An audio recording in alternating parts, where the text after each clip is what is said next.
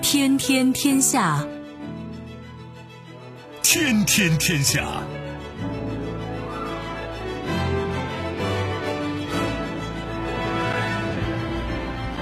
历史穿行者，新闻摆渡人。各位好，我是梦露。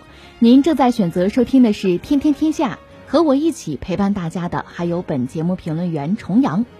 世界纷繁复杂，新闻随时发生。今天的《天天天下》，您将听到：更进一步，天问一号完成第四次轨道中途修正，传回首幅火星图像；图穷匕现，拜登首次外交演讲称中国是最严峻对手，官宣五大政策方向；针锋相对，俄罗斯驱逐三名欧洲国家外交官。尘埃落定，美国转而支持世贸组织将迎来首位非裔女性总干事。收听我们的节目，您可以使用传统的收音机，也可以使用手机。欢迎使用即时客户端、即听客户端，也可以选择蜻蜓 FM、企鹅 FM 或者是今日头条，搜索“天天天下”，可以收听节目回放以及其他的相关内容。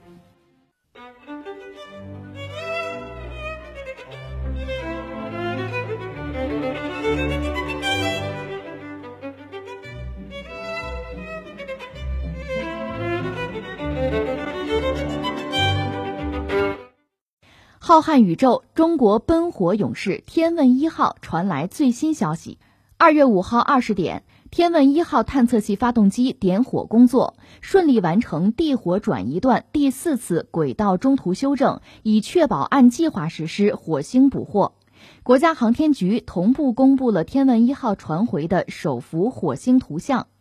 截至目前，天问一号已在轨飞行约一百九十七天，距离地球约一点八四亿公里，距离火星约一百一十万公里，飞行里程约四点六五亿公里，探测器各系统状态良好。预计二零二一年二月十号左右，也就是除夕前后，天问一号将会进行近火制动，开启环绕火星之旅，还有重重考验等待着它。中国航天科技集团五院火星探测器总设计师孙泽洲表示：“我们这次火星探测任务最核心、最难的地方，就是探测器进入火星大气之后，气动外形和降落伞减速的过程，只有一次机会。研制团队做了充分的准备，专门设计了全新气动外形、新型降落伞等，希望一切顺利。”天问一号，二零二零年七月二十三号中午十二点四十一分发射。发射之后，一直牵动大家的心，因为它这是异常遥远的一次航程吧。接下来是七个月的时间，它有一个非常复杂的飞行过程，途中经历多次这个升空机动啊，中途要修正航向，然后才能抵达火星。现在呢，它应该说已经接近了火星，而且发来了呃照片，所以这还是让人觉得挺高兴的一个事情。截止到目前，一切顺利吧。实际上是在二月五号二十时。天问一号呢，发动机点火，就完成地火转移段第四次轨道的中途的修正。这是要确保按照计划呢实施所谓火星捕获，因为它是个小飞行器吧，最终火星要靠它的引力，把这个小东西要抓到自己的这个轨道，就让这个天问一号绕火星飞行，这实施火星捕获。目前火星一号在轨飞行已经是一百九十七天了，它在离火星二百二十万公里的地方已经。就开始拍火星的照片，第一幅火星的图像已经传过来。只不过这个图像我还引起大家热议，它是黑白片就是黑白图像、黑白照片，这可能让很多朋友觉得很意外，觉得这这不先进是吧？应该彩色的是吧？实际上，这种宇宙航行在宇宙中、太空之中拍摄的图片，如果要保证非常高的精度，大部分就是拍黑白照，包括你像那个哈勃望远镜，它拍的那个太空照片都是黑白照。而我们看到的所谓这个彩色的太空照片，更多的是什么呢？是后期人为处理上色。说的具体一点呢，就相同像素之下吧，黑白相机比彩色的的那个传感器单个元件的尺寸要大，那就是说性能更好。另外呢，一般我们见到的这个天文照片、宇宙照片呢，是人为规定各个波段的颜色，然后组成的所谓伪彩色图。它只是给人视觉上可能舒服一点，实际上没有太多的意义。就说如果要做这个彩色照片，就拿我们天问一号拍的这个黑白照片吧，也可以做。就这个高分辨率图片，你可以用 PS 软件三原色叠上去，最后呢用原片当做那个灰度标准，就可以合成人眼能够看得到的，呃，我们习惯的那种彩照。另外还有一个因素需要考虑的是什么呢？就是这是在太空，就宇宙空间嘛，高能粒子会破坏成像设备，成像装置呢。底上像素大一些是保证安全的一个重要的手段吧。黑白相机呢是在胶片之外可能能够获得最好最高像素的东西。实际上早期的你看这个卫星上用的那个相机，它还可以用胶卷，它的像素分辨率是极高的。胶片的这个感光单元的尺寸是纳米级的，只不过胶片本身有很多不方便的地方吧，所以电子成像可以成为主流。不过有一些制约因素是明摆着的。但说到人类去火星，到现在成功率也不是很高，所以我们对我们这次还是充满了期待，当然也非常的牵挂吧。一个我们要说，人类探火成功率不高，百分之四十二，还不到一半。这我们讲过，有所谓什么啊火星诅咒一说呀。所以如果能够成功完成这次探火呢，当然是非常令人高兴、非常骄傲的事情。这是一个。另外就是说，火星本身相对于地球，它本身在不断的运动吧，等于说你要打一个移动吧。这个移动靶不好打，它离地球比较近的时候呢，五千五百万公里；远的时候呢，四亿公里。所以我们说，如同打移动靶不容易打啊。而我们呢，这次做的应该说还是很自信，想一步到位，就整个一气儿就要实现。我们对火星从环绕到着陆，还有这个巡视探测，我们想一气儿给它搞下来。这个难度当然就更大。如果做成了，那我们就。叫后来居上，或者你可以叫弯道超车。很多国家用了多少次、多少步做到这一步，我们一次把它搞完，这当然就非常难啊，非常险，也非常值得期待了。说到我们中国这次天问一号哈探火，有几个很值得关注的点，我们还要再说一下。一个是什么呀？我们有这个想法，其实时间是比较早的。呃，二零一零年的八月份，当时有八位院士联名向国家建议啊，就说开展月球以外的深空探测的综合论证。在这之后呢，呃，当时的光科技工业局就开始组织专家搞这个火星规划和实施方案的论证。二零一六年一月是首次火星探测任务正式获得批准立项。当时计划就是二零二零年，这是一个关键的时间节点，是一个窗口期吧。在这个时候，通过一次发射完成火星这个环绕着陆和巡视探测，这三位一体吧，达成国外几十年分多步实现的目标。那你说为什么一定要定在二零二零年呢？这个和刚才我们讲的火星和地球的这个关系有关哈。火星离地球近的时候五千五百公里，远的时候是四亿公里。所以人类早就在考虑我要去火星怎么个去法。话说，在一九二五年，人类就提出一个叫做霍曼转移轨道，就这么一个考虑吧，就利用这种轨道的航天器呢，从低轨道转移到高轨道过程之中，途中两次发动机点火推进，就是最节省燃料的方法吧，或者效率最高。那这个轨道是每二十六个月才出现一次，就是说地球和火星的距离最近的时候吧，二十六个月出现一次。所以，这所谓探测火星时间窗口，二十六个月一次。我们有一个叶培建院士就曾经接受媒体采访时候聊过，就是我们中国人等这个事儿吧。你看，二零一三年的窗口过去了，二零一五年也过去了，二零一八年也没有赶上，所以绝对不能够再错失二零二零年这个窗口。那你说为什么赶不上吗？你看两个因素，一个因素是我们最后下定决心立项这个事儿是二零一六年之前的就不要想了。然后呢，就是工欲善其事，必先利其器啊。对于我们火星探测来说，最主要的是什么呢？就是说，真正卡脖子啊，那个关节点其实是火箭，是运载火箭。因为你看，我们既然下定决心去实现火星这个环绕着陆啊、巡视探测，要一气儿完成，一气呵成，那我们这个火星探测器天问一号啊，呃，它就比较大，个儿比较大，它包含了轨道器、着陆器啊、火星车，总重量是五吨。当时呢，就我们手头的运载火箭没这么大的，就长征三号乙这个地火转移轨道算过，它的运力呢是两吨左右，所以你要把一个小家伙送到火星轨道没问题。你比如印度抢在中国之前发射过一个火星探测器，那是个小东西，把那个东西打上去对我们来讲问题不大。可是我们现在想搞个大的嘛，就是五吨的玩意儿，这个东西用长三乙是打不上去的，那需要谁呢？就是长五，大家说的那个胖五。需要它才能解决问题。长征五号是二零零六年立项，它地火转移的五吨能力是大家最为看重的。二零一六年底，长征五号在文昌首飞成空，所以到这个时候呢，探测火星就中国的这个天问一号才真正具备了发射的可能。然后当然有一系列的波折哈，最终呢，大家把二零二零年作为非常重要的时机了。那据我们所知呢，就是这次天问一号去探火，大约经过的主要阶段是这么几个吧，六个吧。你得发射，然后有一个所谓地火转移，地球的地，火星的火，地火转移，然后叫火星捕获，这个我们刚才讲已经实现了。然后叫火星停泊，再就是离轨着陆，还有科学探测，一共是六个阶段吧。这个离轨着陆就是离开环绕火星的那个轨道下来。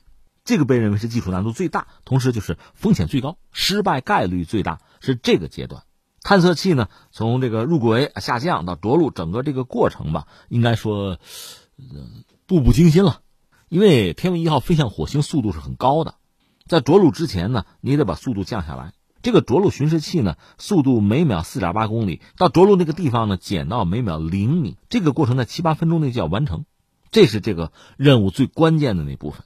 我们当然期待这个事情很顺利的完成哈。实际上，就这次二零二零年这个窗口呢，美国和阿联酋也都意识到了，现在等于三家都奔火星，当然各自任务不同吧。美国人呢，他们已经把探测器送到火星上面去了，不知道他们算不算驾轻就熟。但是每一次其实都有风险。至于中国呢，如果这一次能够很顺利的完成，一气呵成啊，也就算赶上来了。至于为什么要探测火星这类的话题，以前我们多次聊过，今天就不再赘言了。总而言之呢，探测火星是目前以人类的技术吧，应该说很难，但是能达到，它没有超越人类的能力。另外，火星的环境和地球相对类似吧，所以当人类，特别当中国吧，这个技术水平达到这个水准之后，探测火星就是必然的选择。而且从未来看呢，就是当美国人希望把人送到火星上去。我想，我们有没有必要把人送到火星上去？哈，这个必要性和可能性可以做论证。但是，比如机器人送到火星上去做长期的这个助手啊、探测呀，甚至开发呀，这种可能性是存在的。火星它是有大气的，只不过它那个大气和地球不一样，它更多的是二氧化碳。但是，以人类目前的技术呢，依然可以从里面拿到氧。拿到氧之后呢，就人呼吸可以用。另外就是说，做燃料是可以的，它具备这样一些特点。就说，可以通过人类目前的技术对火星做一些改造，让它有利于人类进一步的就是存留或者开发。但这个实际上一个非常庞大的工程，如果人类能够合作，那这个进程会大大的加快。就大家都去做火星上的事情，也许有利于在地球上的合作啊。当然，这也许是我这个胡思乱想。但是不管怎么说，天问一号已经到了火星旁边，择机落下去。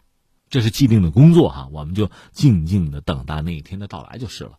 顺便说一句，以前每当聊火星探测火星的时候，我总会谈到已故的一位科幻大师郑文光先生的那部很著名的作品，也是他最后的作品，叫《战神的后裔》。所以每当聊到火星，或者我们在探测火星上呃有什么关键的突破的时候，我往往会拿出这本小说来翻一翻。我建议你也不妨这么做，那上面有一个中国人。在很早以前，对于人类开发火星的就整体的一些想象，那几乎是一个方案了。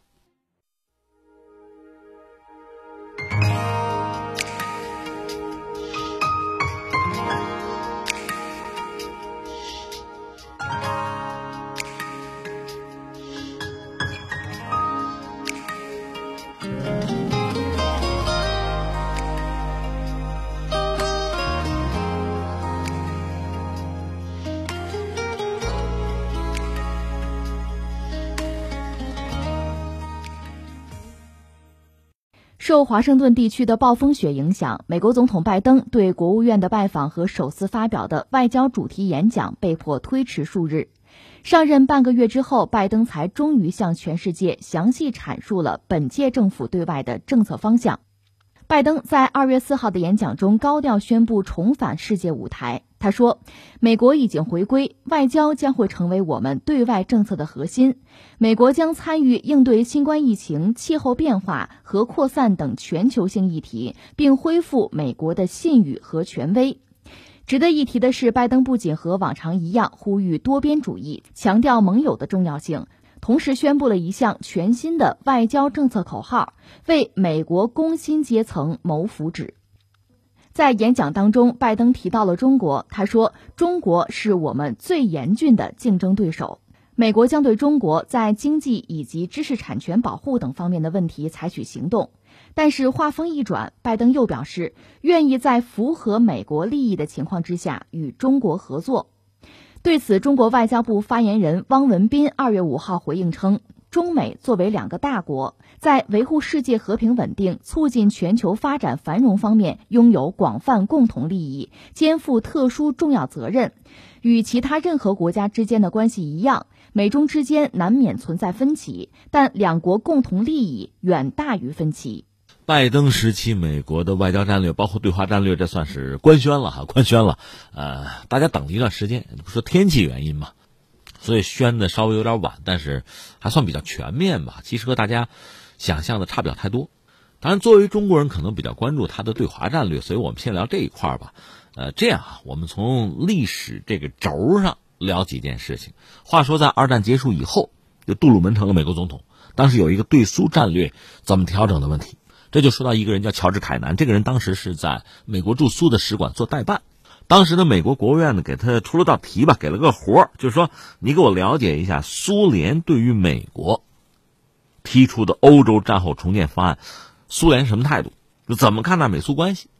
这个凯南呢，就像一个学生答题一样，哈，洋洋洒洒八千字长电文。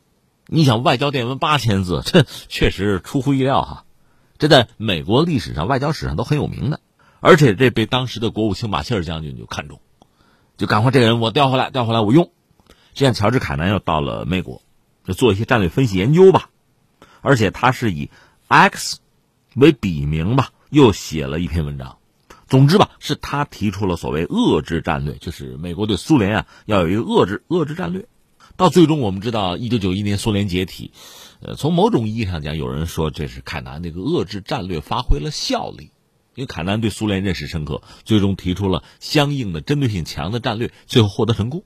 这历史上一段旧事啊。下面我要说什么呢？就在前段时间，美国一个著名的智库，你看昨天我们还聊美国智库，它很多哈。有一个著名的智库叫做大西洋理事会斯考洛夫斯特战略与安全中心，他们发布了一个报告。这个报告的作者呢叫匿名者，就跟当年那个 X 一样不留名。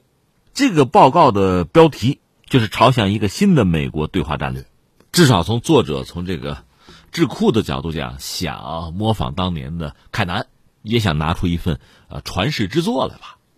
当然那东西很长哈，有人说就算弄个缩略版，搞个提要也不止八千字哈。但是很让人遗憾，就这个智库拿出来的报告。就给人的感觉是一帮老古董啊，搞出一块老化石了。就他还是拿冷战思维、冷战格局来套二十一世纪的中美关系，这恐怕注定是套不住。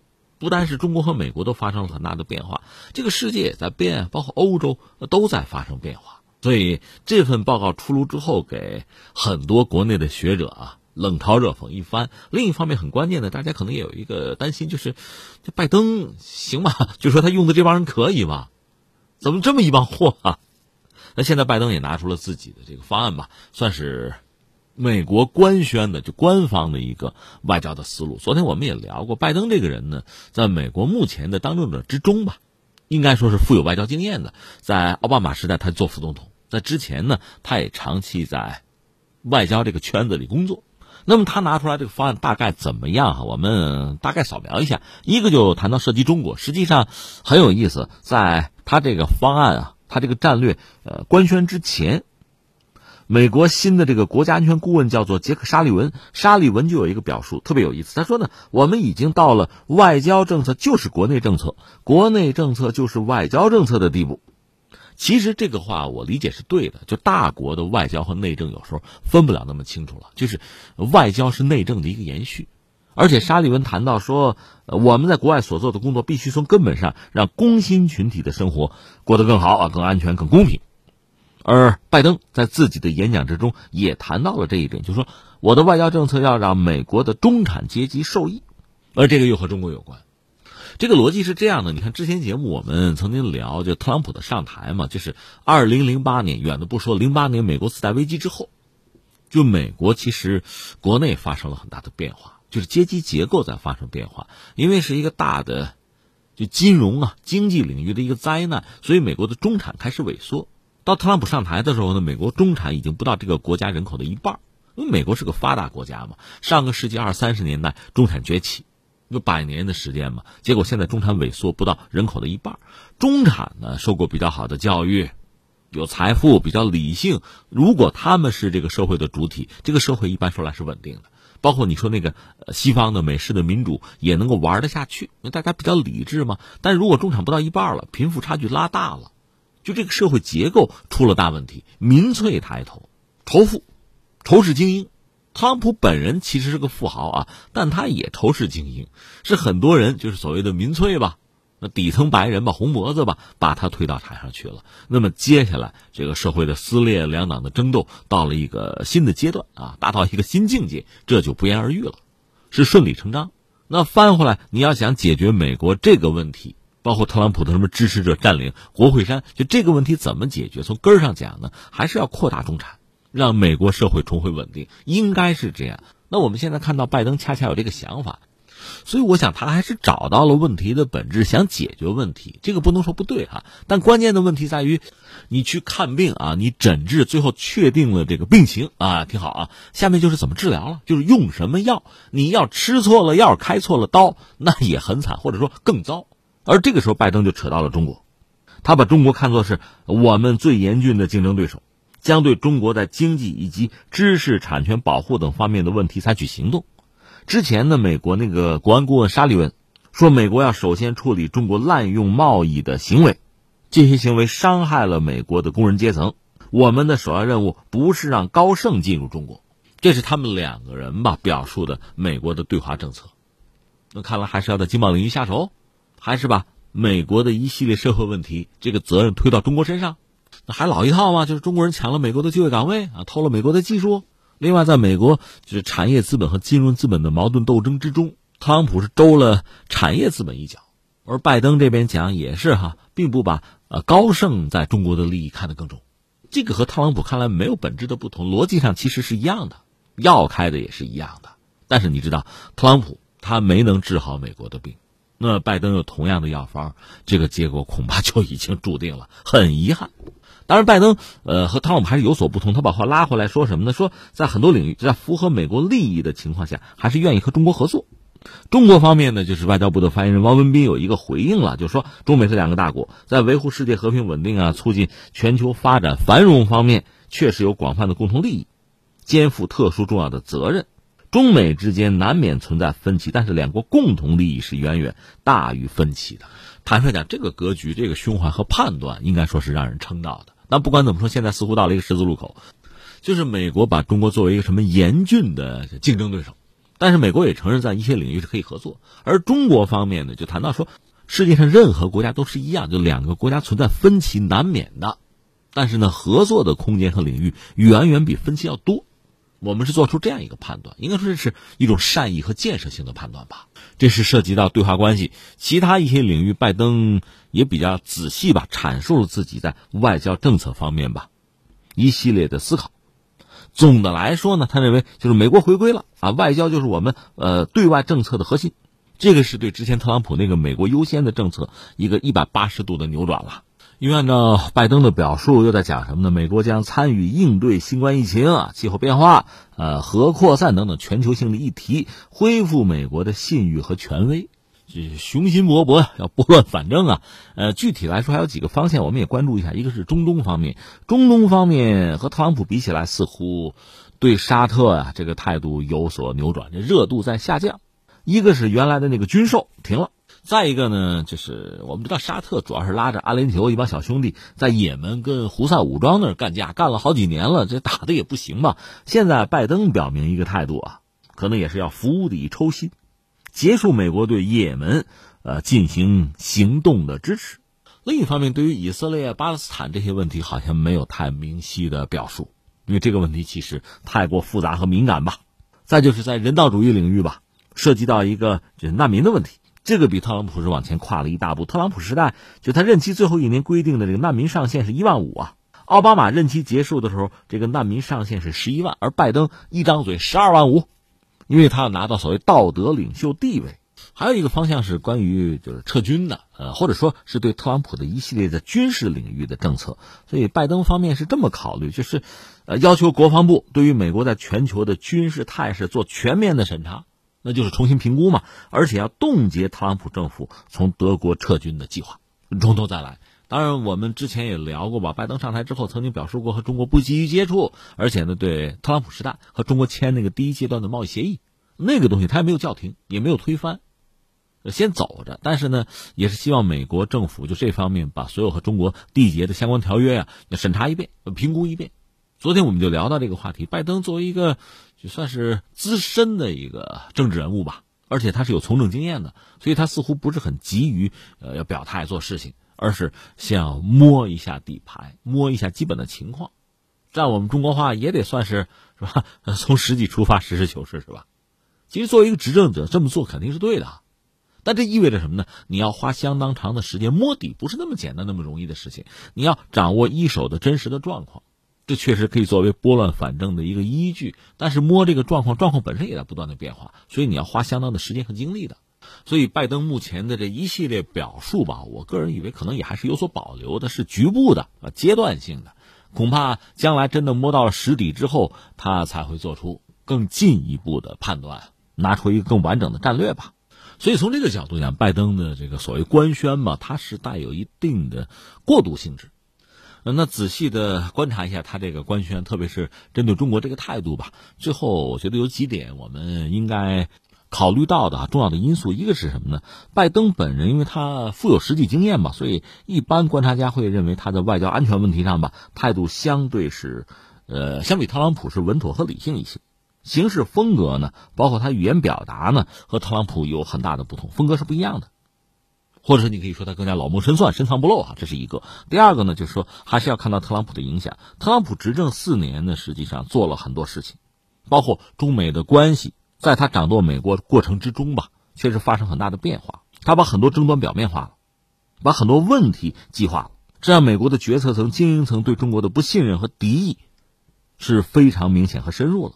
而且根据拜登的表述，中美两国在未来这个竞争的趋势吧，也无法避免、无法改变。所以，那拜登对华战略，他的回旋余地也就有限了。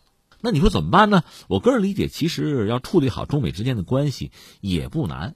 中国的外长和国务委员王毅曾经有一个表述很有意思，他说：“拉起单子嘛，就是双方之间的矛盾，你解决不了的那就管控嘛，很多分歧要管控呢，能合作的拉个单子，一样一样做嘛。其实这是处理问题特别好的一个思路，一个框架，也是一个思维模型嘛。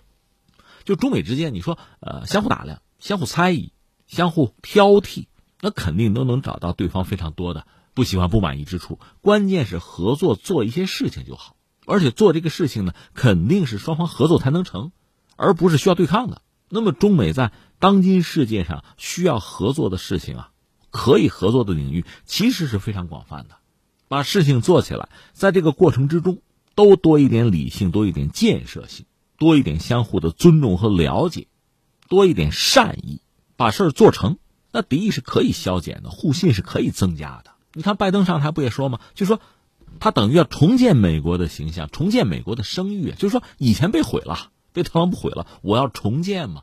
中美关系也是如此。你说他已经被人破坏了，破坏到相当程度了，那你想不想恢复，想不想修复呢？办法总还是有的，但是他确实需要什么呢？相互尊重，需要理性，需要善意，需要建设。如果内心还是那种美国第一啊，唯我独尊，还是这种路数，还是冷战思维，那断然是不可能解决问题的。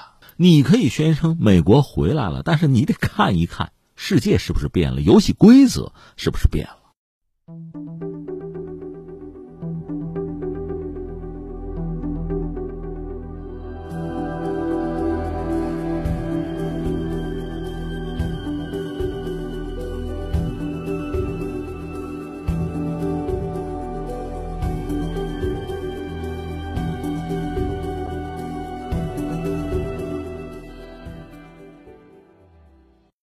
据媒体报道，俄罗斯外交部二月五号证实，已驱逐瑞典、波兰和德国驻俄罗斯大使，他们涉嫌参加支持纳瓦利内的非法集会。俄外交部称，这三名外交官被宣布为不受欢迎的人，不久将会离开俄罗斯。纳瓦利内此前因中毒前往德国治疗，一月十七号返回莫斯科之后即在机场被捕。一月二十三号，全俄多地爆发声援纳瓦利内的集会游行。俄罗斯外交部指责瑞典和波兰外交官在圣彼得堡参加了二十三号的集会，德国外交官则在莫斯科参加了同天的集会。目前，瑞典与波兰政府已证实有驻俄外交官被驱逐。德国总理默克尔谴责莫斯科的决定，表示不排除对俄罗斯官员个人实施制裁。这段时间，俄罗斯和美国和欧洲的关系是特别值得关注，非常微妙啊。一方面，拜登上台之后呢，呃，等于说之前特朗普和俄罗斯之间那点事儿呢有变化。你比如说，特朗普退出一系列条约，比如军工类的，包括这个开放天空啊，这些东西是不是都有可能恢复？那你说双方关系这不是在缓和吗？但另一方面，拜登一上台，俄罗斯国内可就乱了，就是因为那个纳瓦利内。而现在呢，是俄罗斯和欧盟之间的关系似乎是出了比较大的问题，就越来越变糟啊。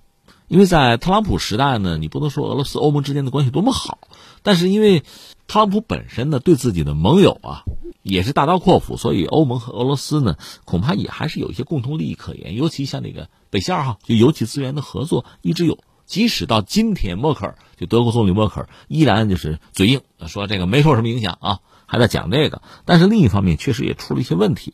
呃，纳瓦利内这个事儿，我们以前也聊过。再扯一句吧，这个人现年四十四岁，他算是俄罗斯的这个反对派吧，是个领袖级的人物。其实这几年比较沉寂了，但是现在又火爆起来了。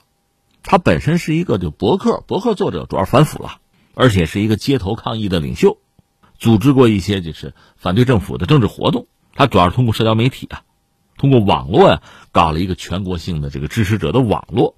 然后在二零一三年呢，他参选莫斯科的市长，而且拉到过不少票，说是百分之二十七，三成选票嘛，差不多嘛。后来二零一八年呢，他也参加俄罗斯总统的选举，但是说是有刑事的案底，未过时效，所以没资格参选。再就是到去年八月二十号的时候呢，他是去莫斯科。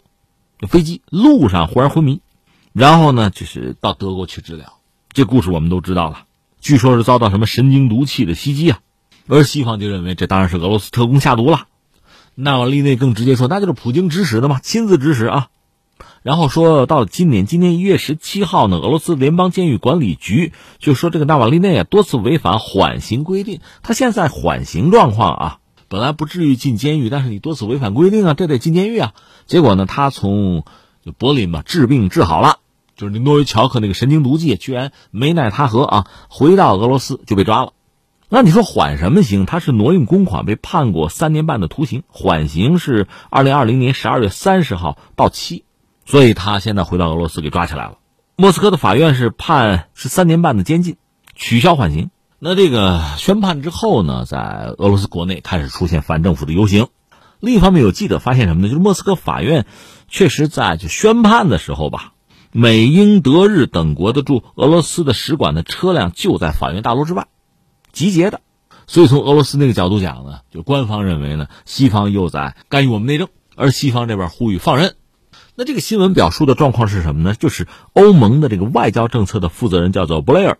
他是专门到俄罗斯来就谈纳瓦利内这个事儿，而就在他和俄罗斯的外长拉夫罗夫会晤之间吧，被告知说：“哎，有三个西方外交官，我们可轰走了啊！就是德国、波兰还有瑞典三国的外交官，俄罗斯把他们驱逐了。为什么？就说他们涉嫌在未经授权的情况之下吧，参与了支持纳瓦利内的示威集会。你看，欧盟高官来谈这个事儿的时候。”当场告诉你，我们驱逐三名西方外交官。有人说这就是啪啪打脸啊，对啊，打得很响亮啊。俄罗斯这个态度应该说很坚决，不留余地。其实这很容易理解，俄罗斯以前也曾经对西方投怀送抱，但是得到的是巨大的伤害啊。就是我服软没用啊，那就来硬的吧。所以现在我们看到，在纳瓦利内这个事件上，俄罗斯似乎是比较强硬的，而欧洲的态度就很有意思。拜登那边刚上台，俄罗斯这边刚乱嘛，欧洲议会这不是有一个态度要叫停那个北溪二号吗？虽然默克尔他坚持说没受影响，显然他希望把这个事做成啊，因为这对德国的就能源的需求，对整个欧洲还都是有意义的。但是他这个强硬的态度能撑多久还不好说。原来特朗普说要从德国撤军嘛，结果到拜登上来也按了暂停键，所以现在欧洲就欧盟和美国的这个关系似乎正在进行重启，重启到什么程度我们还不知道。但是和特朗普时代已经有所不同了，而这对俄罗斯来讲确实不是好消息啊。那关于俄罗斯呢，我觉得这么几点可说，一个是什么呢？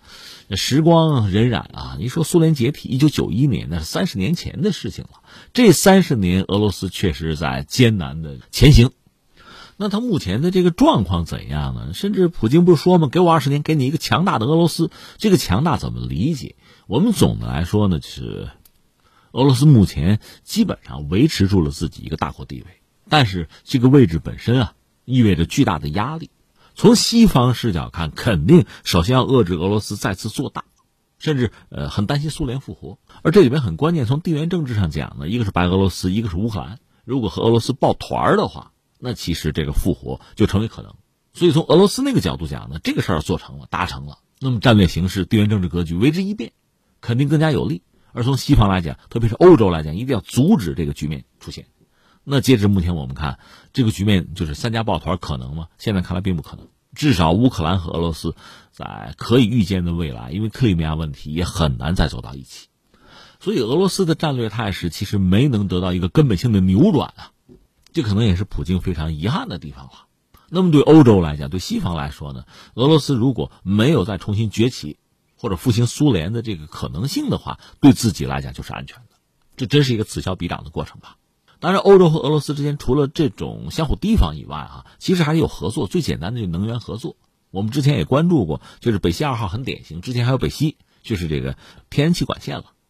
而且从俄罗斯这个角度讲，哈，它必须考虑长远。我们曾经关注过，哈，这个管线现在是运输天然气，将来可以干嘛呢？可以运氢，就氢气、氢能的那个氢啊。日本不叫打造一个氢社会吗？从欧洲来讲，像节能减排啊，像碳中和呀，这是人家追求的一个目标。中国承诺是二零六零年啊，所以一些西方国家希望更早啊。所以天然气作为一种化石燃料，虽然相对干净，也不是长久之计，过渡而已。但从俄罗斯这个角度说呢，就是我可以大量的生产氢，工业制氢。那你欧洲不是缺能源吗？你缺油、缺天然气，哥们卖给你，对吧？我有啊，我很丰富啊。将来你说我环保了，不要化石燃料了，我制氢啊，氢你要吧？我们还可以用这些管线来进行运输啊，我依然可以做一个能源的供给者啊。那真的是意味着在未来很长的一段时间，俄罗斯和欧洲之间的关系是比较密切的，可以密切。因为有能源的交易嘛，有这个东西，你来我往啊，人怕见面树怕挖皮啊。那实际上在其他领域，在经贸领域啊，甚至在国际政治领域是可以有合作的，这是一个不错的基础吧。所以美国人很着急，很不愿意俄罗斯和欧盟把北溪二号搞成。都说特朗普通俄，前两天不是甚至有人讲他是 克格勃培养的特务吗？即使如此，北溪二号可没客气，说制裁就制裁，拜登也是一样。总而言之，我们现在看到的局面，因为纳瓦利内这个事情嘛，欧洲那整体上哈和俄罗斯可就不对付了。俄罗斯现在驱逐了三国的外交官，就是德国、波兰还有瑞典哈。那涉及到的这三国肯定是不满，欧盟要有一个态度，愤慨啊、抗议什么的。最逗的是马克龙，就法国人没驱逐你的外交官，也站出来强烈谴责，也不满，也抗议，呃，搞这套东西。呃，可见在这个问题上，欧洲还是要抱团的。也是比较容易显示自己的姿态的，这既给俄罗斯看，也给美国人看，你这可以理解哈。那下面的问题就是这样哈，一个呢，在拜登上台之后，正好他是一个很有意思、很标志性的时间节点。他上台之后，一个是俄罗斯国内政治上出现一些问题，另外俄罗斯和欧洲的关系出现一些问题。这里面既有一些人急着交投名状，也有美国在对外战略上有所调整之后，对俄罗斯、对欧盟确实产生了非常直接和。明确的影响，所以我们是不是可以因为这个纳瓦利内这个事件哈，因为驱逐外交官这个事件，看到的未来一段时间呢，俄罗斯和欧洲的关系恐怕也会逐渐趋冷。你可以想象，俄罗斯现在先出手驱逐三名外交官，那边欧洲国家会不会马上有反应？会不会报复？对等，这很可能。然后就是既有的俄罗斯和欧洲之间的合作，比如能源合作，比如北溪二号，还能不能真的搞下去、搞成？这真的就会成为一个问题。这是一个我们要说的。第二个我们要说呢，在当今世界哈，拜登也想要搞一个多极化的世界嘛，接受多极化的世界，哪几极？美国肯定算一级啊，俄罗斯一直以来和西方就这么博弈哈，那肯定也得算一级啊。另外，中国从特朗普到拜登都把中国作为一个主要的战略竞争对手吧，那恐怕也得算上一级啊。另外，你想欧盟当然也要算一级啊，啊，其他一些国家和地区咱们就不说了啊。多极化世界嘛，这几级肯定是要并存了，然后彼此之间就纵横捭阖吧。这里边在针对俄罗斯的这个态度上，欧洲和美国看来走的是很近。这也是延续了就二战之后就冷战以来的传统，或者说回到特朗普之前的时代，这个我们看的似乎比较清楚。最近这几天这一系列的事件似乎都意味着这个事态吧，像我们讲的这个方向在发展。而至于中国呢，就非常有意思，很耐人寻味。从拜登从美国人那个角度来讲呢，重新修复和盟友的关系，又要拉一个群，拉一个朋友圈，在各个领域，不管是在比如军事领域。在科技领域，昨天我们讲不是想搞一个什么 T 十二，至少是有一些智库，就美国智库的一些人员有这个想法，就把全世界在高科技领域占有一席之地的国家和地区攒在一起，把中国孤立掉啊，作为一个遏制的对象。但是呢，在去年年底，就拜登临上台前，欧盟和中国就签了这个投资协定。当时整个欧盟轮值主席国恰恰是德国，他们几乎在最后一分钟把这个事儿办成了，推动了。这其实很说明问题。一个呢，就跟美国的关系吧，你靠不住啊！我必须找其他的朋友，找到备胎，找到 B 方案，我才安全。这是一个。再一个呢，中国和俄罗斯真的是不同。如果你说俄罗斯有油气有核弹，中国有的东西可多了。中国是世界工厂，全球第二大经济体，是欧盟非常重要的合作伙伴。所以从欧盟来讲，只能是见人下菜碟儿。他既不可能像对待美国那样对待中国，也不可能像对待俄罗斯那样对待中国。这就因人而异吧。所以你看，从美国这个角度讲呢，希望回到从前，和欧洲再续前缘啊。对待俄罗斯也好，对待以前苏联也好，对待中国也好，哈，我是带头大哥，你跟着我走就是了。而从欧盟来讲呢，对俄罗斯这个相对比较严肃的或者激进的态度，显然是足以向美国交差；而对中国的态度，恐怕就没法这么简单直接，这么严肃激进。这个道理大家都心知肚明。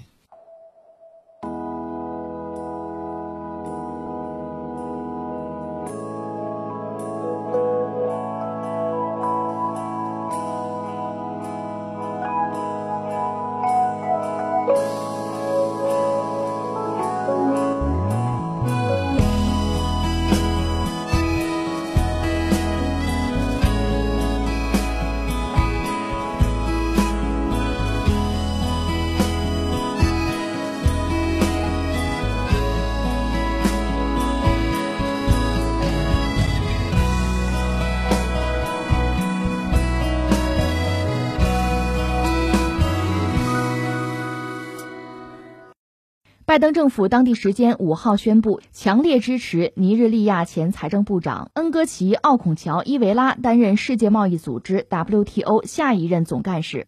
就在五号，韩国产业通商资源部通商交涉本部长于明熙宣布决定退出世贸组织总干事遴选。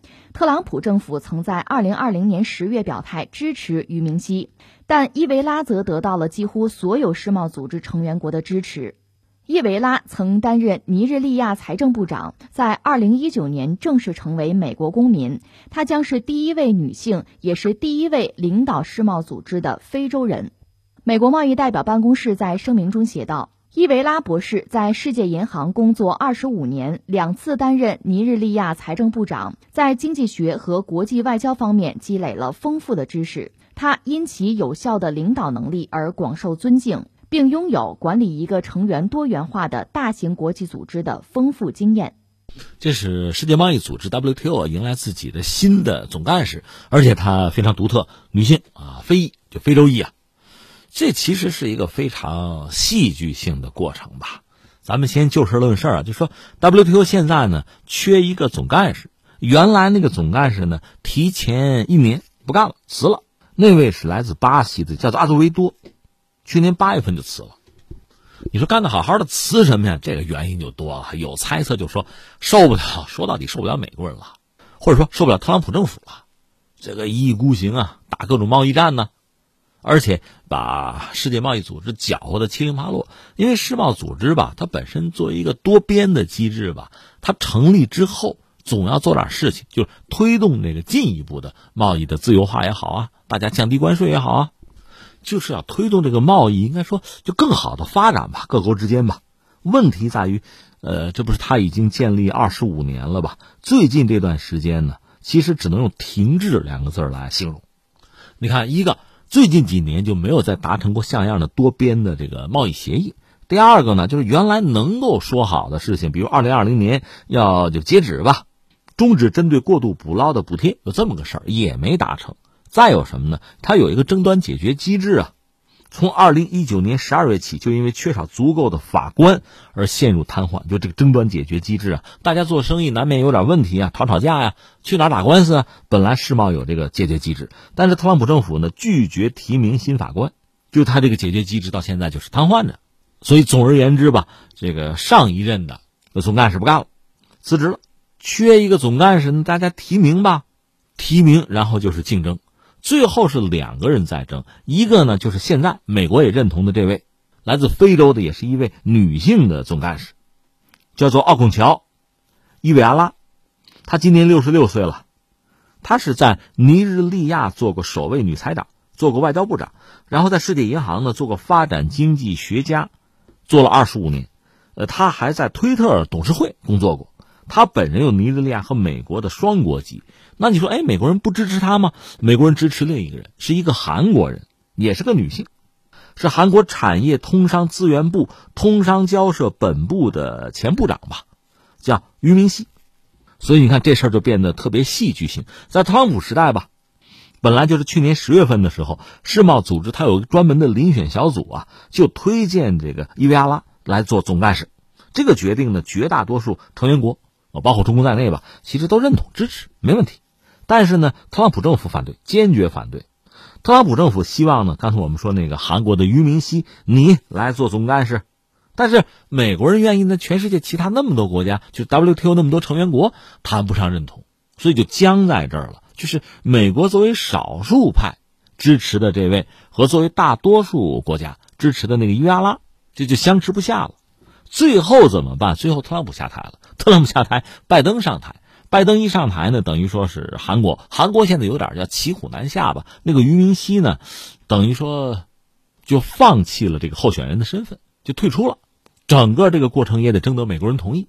那他退出之后，那伊维阿拉就成了唯一的这个候选人了，当然就是他了。而现在拜登政府表示是强烈支持啊，强烈支持，没问题，我们要跟他合作啊，就出现这么一个局面。这当然，你也可以用一个词儿叫什么“解铃还靠系铃人”啊，你可以这样来评价这个事儿。这是我们看到这个新闻给我们传递这个信息吧，有点可笑是吧？这美国人把这个事情挑起来，把这个僵局搞出来，搞到 WTO 基本上陷于瘫痪。现在美国人往后退了一步，当然这里面前提是特朗普下台，拜登上台啊，这么一个变化。一个国家本来是内政的调整和变化，最后搞的这么一个国际组织。啊，方死方生啊，就非常可笑了。那下面我们要说一个呢，这位伊娃娃上台吧，其实他面对的这个局面吧，真的是一个困局，是一个难局。这个难局大概三点吧。第一点是什么呢？就说到新冠疫情，这个疫情现在在全球范围内总的来说还在肆虐吧，甚至在某些国家，比如美国吧，它这个死亡人数啊，就日死亡人数还在创新高呢。这么一个局面对全球经济肯定是一个非常糟糕的一个影响。那么 WTO 在这里面能起一个什么样的作用呢？能发挥一个什么作用呢？这是一个问题。第二个呢，呃，多少和疫情也相关，就是全球化现在确实到了一个关键的节点上，甚至在退潮。在疫情爆发之前，特朗普时代，不是美国优先、美国第一嘛？实际上就意味着全球化在退潮，而疫情本身呢，似乎又在加剧目前的这个状况，就是全球化退潮的状况。因为全球的这个分工啊、布局啊，全球的这个供应链啊，在疫情之下似乎不堪一击。那这个链条要不要缩短？这个区域化呀、本土化是不是成为新的选项？而这个和 WTO 的那个原则是不是又背道而驰了？是个麻烦。第三呢，这些年关于这个 WTO 改革的问题吧，也一再被提出来。就是没有疫情、没有特朗普之前，就 WTO 是不是要改革呀？通过改革获得新生啊，推动全球贸易发展啊，也有这样的声音。那特朗普上台之后呢，大家对 WTO 这个态度其实也有调整，包括。特朗普本人还曾经想退群呐，想退出这个 WTO，觉得留在里面吃亏嘛。但是手下把他劝住了，说：“你看 WTO 这个争端解决机制啊，它各种这个裁判啊，我们大概打官司能赢百分之八十，挺合算的，不要退啊。”所以到现在没有退，但是一直又要求 WTO 改革。当然，美国人希望这种改革更有利于自己了，他们觉得这样才公平。但是你的公平可能恰恰不是我的呀。所以，围绕着 WTO 改革，可能会有非常激烈的各方的，就主要经济体之间会有博弈。这位伊维阿拉来了之后，一上任一接这个活刚才我们讲这三条就够他受的。那我们说这个事儿，既然他要干哈，好不好干？肯定不好干，但能不能干呢？未必不能干。你看，第一啊，这次就是 WTO 这个总干事的选择、遴选这个问题上，绝大多数经济体都支持他。当然，美国一开始不支持啊，但这个账可以算到特朗普身上，责任推到他，锅甩给他也还行。那绝大多数经济体都支持他，让他出任 WTO 总干事，这样呢可以得到一个叫众望所归的结果。恰恰由于大家的支持，他能够上来。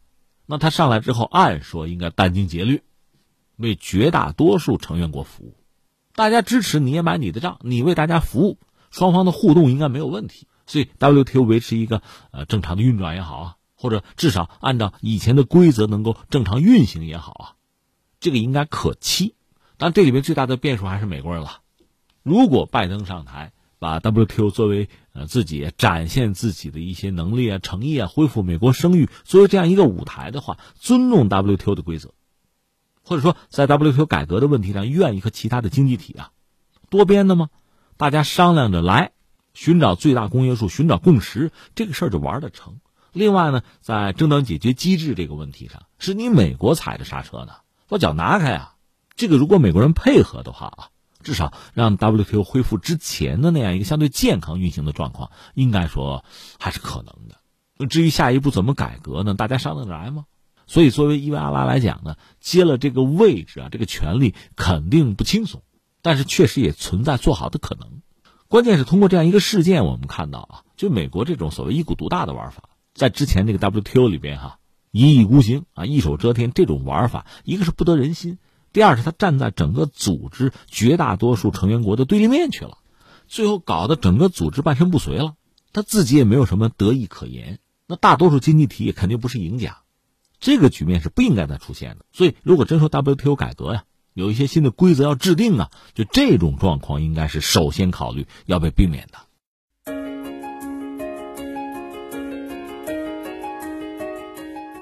好，以上就是今天天天天下的全部内容。我是梦露，感谢收听，明天再见。